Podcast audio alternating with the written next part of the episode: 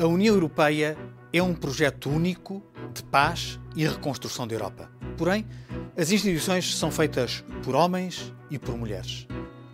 Foram as lideranças inspiradoras de estadistas que deram corpo ao ideal de uma Europa unida sobre valores comuns.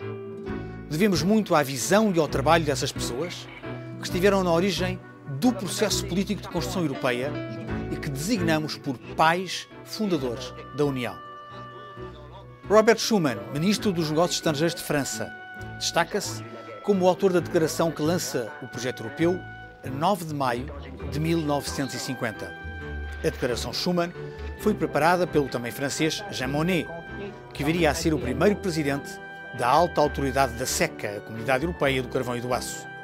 Konrad Adenauer, primeiro chanceler da República Federal da Alemanha, conduziu o país à fundação da SECA e liderou a reconciliação do continente depois da guerra.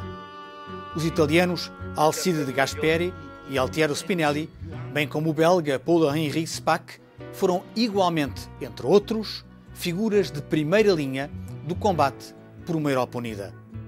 Não deixa de ser curioso que, além de políticos dos seis Estados fundadores, um britânico seja também considerado por muitos como pai fundador.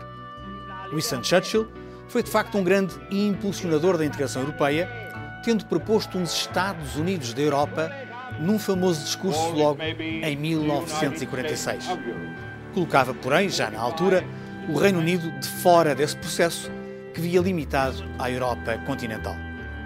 Hoje, a melhor homenagem que podemos prestar à memória e ao legado destes homens visionários é fazer mais.